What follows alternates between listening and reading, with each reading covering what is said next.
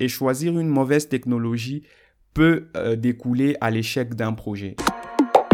Vous écoutez DevCast, le podcast qui vous tient au courant de tout développement majeur dans le monde de la technologie au travers des discussions et interviews avec les différents acteurs du secteur, les développeurs et les entrepreneurs.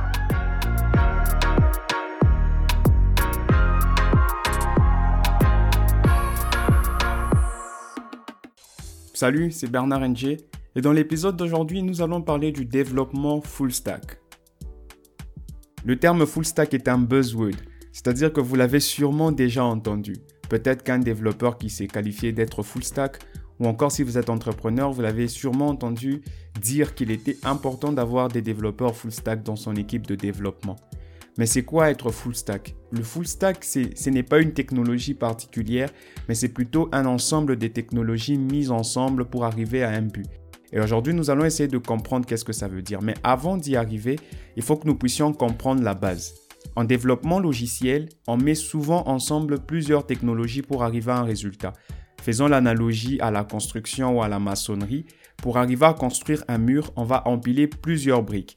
Et c'est l'empilage de ces briques qui va au fait constituer le mur. C'est la même chose lorsqu'on construit une application ou lorsqu'on développe un site web. On met ensemble plusieurs technologies pour arriver à un résultat.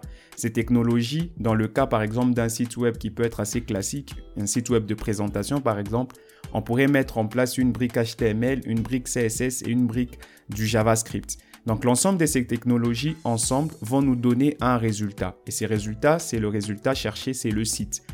Et en technologie, les briques, on va pas parler de briques bien sûr, mais ces briques-là, on va, on va parler de stack. Une stack, c'est tout simplement un ensemble. Dans notre cas précis, un ensemble de technologies. Littéralement, stack s'est traduit par pile. Donc si vous faites un peu de l'électronique, vous avez déjà entendu parler de pile, de stack. Et si vous êtes développeur, vous connaissez sûrement le site Stack Overflow, qui est en littéralement débordement de piles. Et ici, stack, pile, veut tout simplement dire un empilement des technologies, une stack des technologies. Et être full stack, c'est avoir au fait la capacité d'utiliser, de maîtriser tout un ensemble des technologies pour arriver à un résultat. Et quand je parle d'ensemble des technologies, parce qu'on construit un site web, il y a souvent deux parties. Une partie qui est visible à l'utilisateur, qu'on va appeler front-end, et une partie qui est cachée, où il y a toute la logique, toutes les connexions avec les API et bases de données, qu'on va appeler back-end.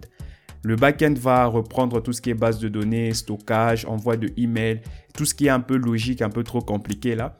Et le front-end va tout simplement reprendre tout ce qui est visible ou tout ce qui s'exécute sur l'ordinateur du client. Donc le, JavaScript, le CSS, le HTML aussi qui, qui sera interprété par le navigateur.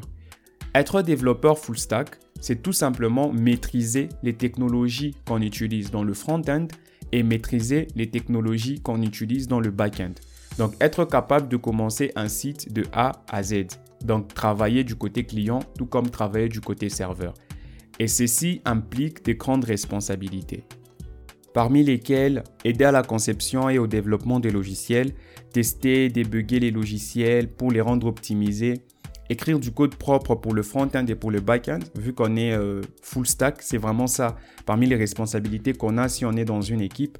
Et puis on peut concevoir des interfaces, des interactions avec les utilisateurs et l'application. On peut créer des serveurs, des bases de données et tout ça. On peut aussi assurer la compatibilité et l'optimisation multiplateforme. Donc si vous êtes développeur full stack et que vous développez par exemple une PWA, il faut vous rassurer que cette PWA va bien fonctionner sur un appareil iOS ou bien sur un appareil Android. Ça sera aussi parmi vos responsabilités. Il faudra aussi tester et maintenir responsive design. En gros, tout ce qu'un front-end peut faire et tout ce qu'un back-end peut faire va se retrouver dans le cahier de charge ou encore dans les responsabilités d'un développeur full stack. On peut se dire que c'est beaucoup de travail, mais il y a quelques avantages à devenir full stack. Premièrement, si vous êtes freelanceur, ça va vous permettre d'avoir beaucoup plus de marchés. Donc vous pouvez prendre des marchés de construction de sites web classiques, des sites web de présentation qui ne font qu'intervenir des technologies front-end. Vous pouvez aussi prendre des projets un peu plus ambitieux qui vont faire intervenir des technologies back-end. Par exemple, construire une application de réservation. Ça va faire intervenir les deux technologies. Et comme vous êtes full stack, donc vous pouvez construire le projet de A à Z Et donc toute la responsabilité, les choix des technologies va reposer sur vous. Et comme vous êtes seul dans l'équipe, vous choisissez ce qui vous plaît et vous allez construire ça tout seul. Un autre avantage, c'est que vous allez devenir un intermédiaire, un pont entre les équipes qui s'occupent du front-end et les équipes qui s'occupent du back-end. Pour des grands projets en tout cas, ou lorsque le projet commence à grandir, c'est impossible de travailler tout seul. Et donc plus le projet grandit, plus l'équipe de développement doit grandir. Et être full stack va permettre au fait de, jouer cet intermédiaire entre les deux équipes. Donc lorsqu'il y aura un problème d'intégration entre le front-end et le back-end, vous pourrez être là pour s'occuper de cette charge-là. Comme ça, les développeurs qui font le front-end n'ont pas à s'occuper de comment fonctionne le back-end. Même s'il est recommandé qu'en tant que développeur front-end, d'avoir un peu d'expérience côté back-end et vice-versa. Vous ne le savez peut-être pas, mais il y a plus de développeurs full stack que des développeurs front-end, d'après l'enquête de 2020 de Stack Overflow. D'après cette enquête, on peut apercevoir qu'il y a 55,2% de développeurs qui sont back-end contre 54,9% de développeurs qui se disent full stack. Et par rapport au front-end, nous sommes à 37,1.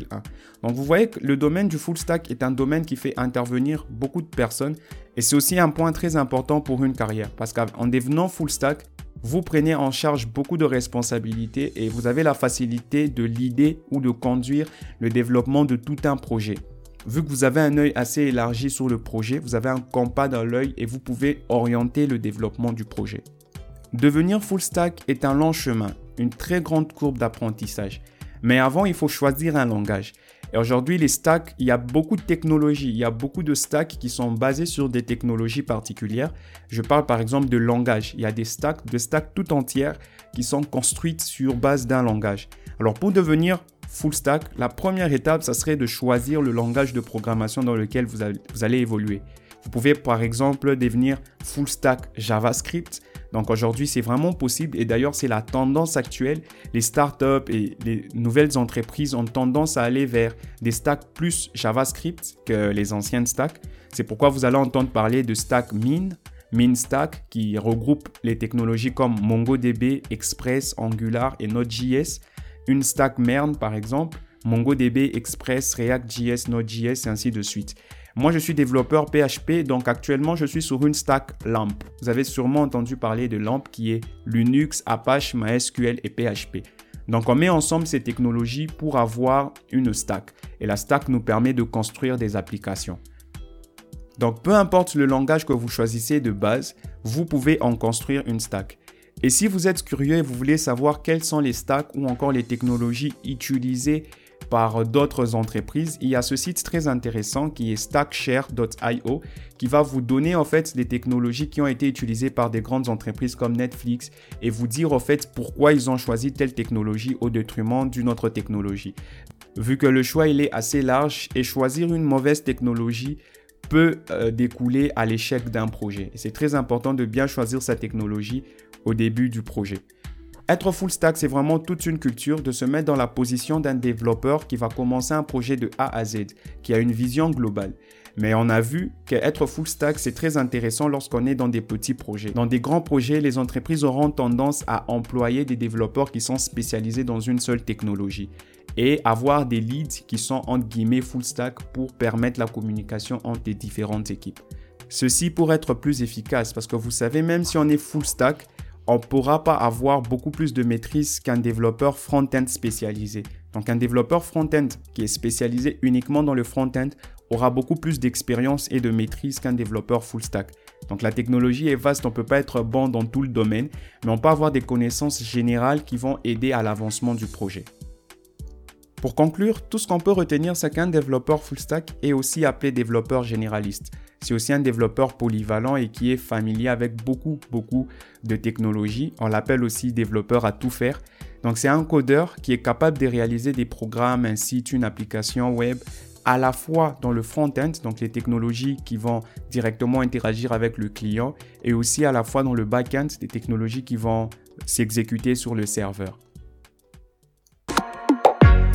Merci d'avoir écouté cet épisode de DevCast. Nous espérons qu'il vous a plu. Si c'est le cas, n'hésitez pas à nous noter ou à laisser un avis sur la plateforme de podcast sur laquelle vous nous écoutez.